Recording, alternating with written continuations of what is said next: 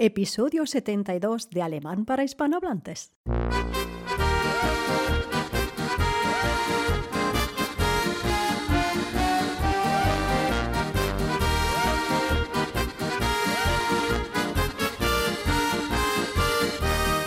Hallo, wie geht's? Wie geht's dir? ¿Cómo estás? Wie geht es dir? Willkommen zu einer neuen Folge des Podcasts Alemán para Hispanohablantes. Willkommen zu einer neuen Folge, die Folge 72, el episodio 72. Bienvenido, willkommen, bienvenida, willkommen ¿eh? de este podcast cuyo objetivo es ofrecer un método eficaz de aprendizaje del alemán desde cero, a vuestro ritmo y con explicación en español. Este podcast está dedicado a vosotros. De hecho, lo he titulado Vosotros sois los protagonistas. ¿Por qué? Pues porque en este podcast voy a resolver vuestras dudas y aclarar un par de correcciones que hay que hacer en alguna presentación que otra que he recibido. ¿Por qué? Pues porque a través de migrupe.com, como digo, la página web en la cual se encuentra la transcripción de estos podcasts, existe la función de o bien mandar un texto normal, típico, a través de tu formulario o bien por WhatsApp. Y esto es quizá lo más interesante porque si mandáis un audio yo lo puedo subir aquí al podcast con vuestra duda, como digo, vuestra presentación y así lo pueden escuchar los demás y si tienen la misma duda, pues así se solventa también la de ellos y aprendemos todos, ¿verdad? En fin, sin más dilación, entramos ya con el primero de vuestros audios. Hola Rosa, buenos días. Eh, me llamo Rafa, eh, vivo en Alicante, estoy escuchando tu podcast y bueno, simplemente este mensaje es pues para darte las gracias porque es una pasada lo, que haces y la constancia y lo, bien que lo haces. Eh, te explico un poquito y perdona si me alargo. yo estuve viviendo en Alemania, en Neusenburg, que es una ciudad cerca de Frankfurt, a unos 5 o 10 kilómetros máximo, eh, cuando tenía 15 años. Me desplacé allí pues porque por temas familiares eh, me tuve que ir allí a vivir. Hice un, curso en, la, en una Hochvolksschule allí en Neusenburg y te digo, esto fue con 15 años. Ahora mismo tengo pues 51 años, ya, ya estoy cogiendo añitos y nada, pues desde entonces no, no, he hablado alemán. Y bueno, pues el encontrarme con tu podcast me, me permite el recuperar y el, el volver a disfrutar de, de, ese idioma tan, tan raro pero tan, tan bonito. Voy a probar a presentarme, que es lo que siempre pides, y a ver qué te parece. Also, eh, ich heiße Rafa, ich wohne in Alicante, ich arbeite eh, als Arzt in Alicante en, das hospital o in den hospital, eso siempre me falla mucho el tema de nominativo, genitivo, eso te deberías explicar un poquito, o supongo que con los capítulos, a mí me voy solamente por el capítulo 17, also ich, ich arbeite als Arzt in Palliativmedizin, ich habe, äh, wann ich war 15 Jahre alt, in Neu-Isenburg neben Frankfurt gewohnt, äh, ich habe dort Deutsch äh, gelernt, weil ich habe in eine Hochvolksschule äh, gegangen, no sé si lo digo bien, o, perdona, Entschuldigung, und ich habe zwei Kinder, äh, Pablo mit 15 Jahre alt, er ist 15 Jahre alt und Martina, das, äh, sie ist 9 Jahre alt. Sie jetzt äh, sind Deutsch gelernt, sie sind Deutsch gelernt, Entschuldigung, Und ich glaube, dass ich werde dein Podcast gehört. Und es ist möglich für mich, äh, weil ich schon wieder Deutsch äh, gehört bin. Que vuelvo a escuchar alemán y me gusta mucho, perdona. Also, guten Tag und Dankeschön für deine Arbeit oder deine Arbeit. Tschüss. Bien, este Rafa. Muchísimas gracias a ti, Rafa, por mandarme este audio. Comenzamos a hacer ahora las pequeñas correcciones que os prometí. Vamos a ver, Rafa se presenta al principio, no he quitado esa parte donde él habla en español para que sepáis luego lo que dice en alemán, que es prácticamente lo que, lo que viene, ¿verdad? En el español se presenta, dice dónde vive, en qué trabaja, etcétera, y luego en alemán también lo, lo, cuenta. Yo voy a corregir ahora en alemán. A ver, Rafa dice en alemán, ich heiße Rafa. Perfecto, me llamo Rafa. Ich wohne in Alicante. Perfecto. Ich wohne in Alicante. Vivo en Alicante. Ich arbeite als Arzt. Se dice ich arbeite. ¿ok? Es el verbo, ich arbeite. Arbeit, die Arbeit es el trabajo, nominativo. Y tú quieres decir yo trabajo. Entonces eso se dice ich arbeite als Arzt, trabajo de médico, in Alicante. Y luego añades que trabajas en einem Hospital. Bien, en alemán hospital se dice Krankenhaus. Es neutro, das Krankenhaus. Y cuando tú dices un sitio donde trabajas, wo, donde, hablábamos de la estática del, dativo, ¿verdad? Pues eso, se utiliza el dativo del neutro. Entonces tú dirías, ich arbeite als Arzt in einem Krankenhaus in Alicante. No sé cómo se llama ese, hospital. Si no podrías decir, si fuera, no sé, Nuestra Señora de las Mercedes, por ejemplo. ¿no? Entonces, ich arbeite als Arzt in Nuestra Señora de las Mercedes Krankenhaus. Suena muy largo, pero eso sería el nombre y luego viene Krankenhaus, que como digo es hospital en alemán. Dices que trabajas en la medicina paliativa, eso se dice, lo he dicho muy bien, Medicine, ¿de acuerdo? Ten en cuenta un poco el, el acento. Ich arbeite als Arzt in der Palliativmedizin. In der Palliativmedizin. Aquí tenemos de nuevo un dativo, pero en este caso femenino, porque medicin es femenino, die Medizin. Repito la presentación hasta ahora. ¿eh? ya corregida. Ich heiße Rafa, ich wohne in Alicante, ich arbeite als Arzt in einem Krankenhaus in Alicante, in der Palliativmedizin, puedes añadir ahí.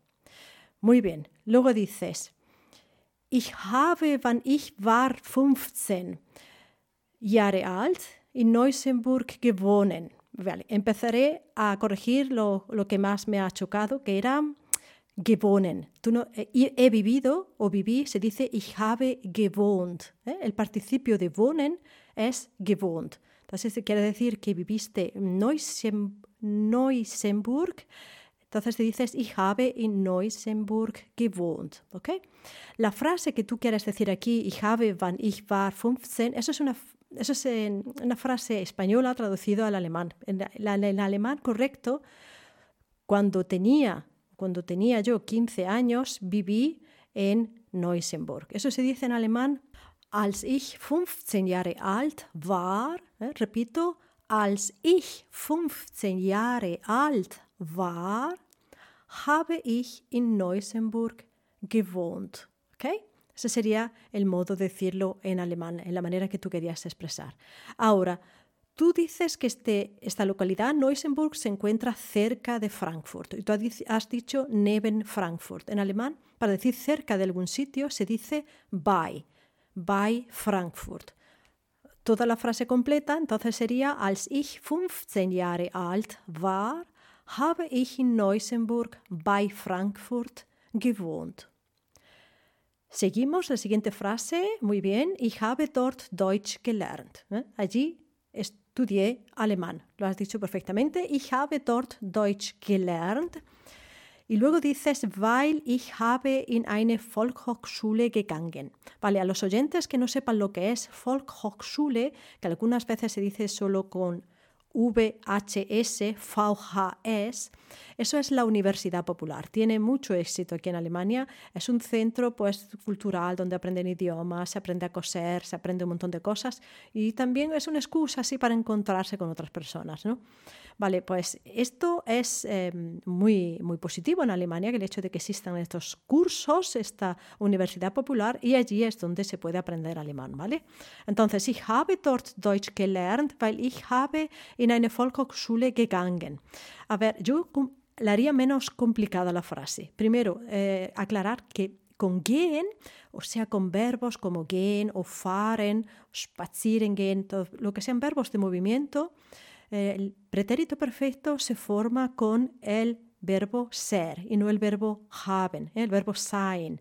Es decir, tú dices ich habe gegangen, ich habe in eine Volkshochschule gegangen, pero sería Ich bin in eine Volkshochschule gegangen. Okay? Ich bin gegangen. Ich bin gefahren. Ich bin spaziergegangen. ¿eh? Así es como se dice. Vale. ¿Cómo puedo hacer esta frase más eh, simple, sin necesidad de utilizar una, frase subordinada, que está muy bien, ¿eh? que te has lanzado utilizando el weil? ¿Por qué? ¿Eh? Porque, weil, porque significa. Entonces yo diría lo siguiente, ich habe dort bei der Volkshochschule gelernt. ¿Mm? Repito, ich habe dort bei der Volkshochschule gelernt. Allí aprendí o estudié en la Universidad Popular. Interesante que aquí la preposición es también by, se escribe B-E-I. Lo mismo que hemos dicho antes con Frankfurt, ¿verdad? By Frankfurt, cerca de Frankfurt, y aquí en la Volkshochschule se utiliza también la misma preposición en alemán, by der Volkshochschule. Luego dices, ich habe zwei Kinder, perfecto, tengo dos niños, ich habe zwei Kinder. Luego Pablo mit 15 Jahre alt, yo aquí diría Pablo, er ist 15 Jahre alt, simplemente decir er con, con el pronombre er, él, él tiene 15 años. Y luego Martina, y eso si lo dices bien, Martina, sie ist 9 Jahre alt, que tiene 9 años, ¿eh? tu hija Martina. Y luego dices, jetzt lernen Sie Deutsch. Eso es lo que, bueno, no es lo que dices, pero lo que tú pretendías decir, ¿verdad? Que en este momento están estudiando alemán. Bueno, pues ellos. Ellos es sí en alemán, S-I-E. Jetzt significa ahora, actualmente, en este momento. Jetzt lernen Sie Deutsch. Y luego la última frase que te has liado un poco, pero no es absolutamente ningún problema. Tú lo que me parece que querías decir es que gracias a tu podcast tengo ahora de nuevo la oportunidad de escuchar el alemán, ¿verdad? Creo que, que va por ahí. Entonces, lo que yo diría sería lo siguiente. Dank deines Podcasts, ¿eh? gracias a tu podcast, dank deines Podcast. Aquí sufro un poco decirlo porque utilizo aquí en este momento el genitivo, eh, gracias a tu podcast, luego deines Podcast, terminado en ese es genitivo y es algo que todavía no hemos visto, pero eh, me parece bien también decirlo bien, ¿no? Entonces vosotros los escucháis, que sepáis que todavía falta el genitivo, que todavía no lo he presentado. ¿eh? Hemos visto el dativo, el acusativo y el genitivo no. Vale, pues aquí Gracias a Rafa lo presento. Dank deines Podcast kann ich wieder Deutsch hören. ¿Mm? Tú dices, tengo la posibilidad de, es ist möglich für mich. Todo eso lo puedes decir más fácil diciendo, kann ich wieder Deutsch hören, utilizando el verbo können, ¿ok? Espero, Rafa, que mi corrección te haya sido de ayuda y espero que los oyentes que lo estén escuchando también. Gracias por mandármelo, de verdad. Me ha alegrado mucho. Sigamos con el siguiente oyente que me pregunta. En la frase de ditase hängt an den Stuhl, ¿por qué no se utiliza otro verbo? Porque hängen, mm, si, si, se le da el sentido de que está colgado, en la silla está colgado el, por ejemplo, la, la bolsa, ¿no le vendría mejor otro, otro verbo? No, no le encuentro sentido. Por ejemplo, no podía ser licht o stehen. Eh, por eso te digo que, vaya lío de, de verbo. Bueno, esa es otra duda. No te quiero hacer más preguntas, ¿vale? Venga, gracias, Rosa. Aquí el oyente que se llama Quique, saludo, gracias por mandarme la duda. Mira, eh, sí, hace referencia al episodio 69. Allí estuvimos viendo los distintos verbos que significan estar en alemán. ¿eh? Existen stecken, liegen, hängen y stehen, que son traducibles en español con estar.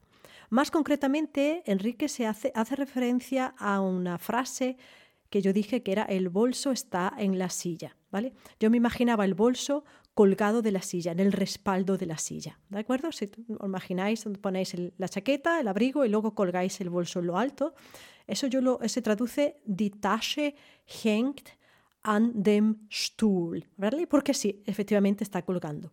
Tú me preguntas, ¿se puede utilizar otros verbos como stehen o como liegen? Sí, se pueden utilizar otros verbos, en este caso con el bolso. El bolso está en la silla. Si está vertical, porque es un bolso que está de pie, yo utilizaría die Tasche steht auf dem Stuhl, ¿ok? Porque está en contacto. Entonces no es más an, que esa preposición va con hängen, hängen an, sino stehen auf. Die Tasche steht auf dem Stuhl, ¿ok? Siempre se está de pie el, el bolso, como digo. En cambio, liegen se puede utilizar aquí, sí, también. Si, por ejemplo, en lugar de estar de pie, de estar vertical, la bolsa, el bolso, die Tasche, die Handtasche, está acostada, está en horizontal. ¿ok? Entonces, si la dejo acostada el bolso allí, encima de la, de la silla, perfectamente puedo utilizar el verbo liegen. ¿Cómo sería entonces? Pues Die Tasche liegt auf dem Stuhl. ¿Ok? Entonces tendríamos aquí tres posibilidades que, eh, claro, todas se traducen con estar, ¿verdad? Aunque esté colgada la bolsa, allí el bolso, ¿dónde está la bolsa? El bolso, me pregunta mi amiga, dice, eh, en la silla, y está colgado, ¿verdad? Nosotros el bolso está en la silla. En alemán entonces se diría, die Tasche hängt an dem Stuhl que está de pie, que está así eh, de pie, y hay bolsos que se quedan de pie, pues entonces die Tasche steht auf den Stuhl. ¿eh? O bien, si está acostada, die Tasche liegt auf dem Stuhl. ¿De acuerdo? Espero haberte podido aclarar la duda. Si todavía sigues teniendo duda, Kike, no hay ningún problema, me lo comentas, ¿vale? Y ahora voy a dar paso al último oyente de este podcast. Eh, se llama David.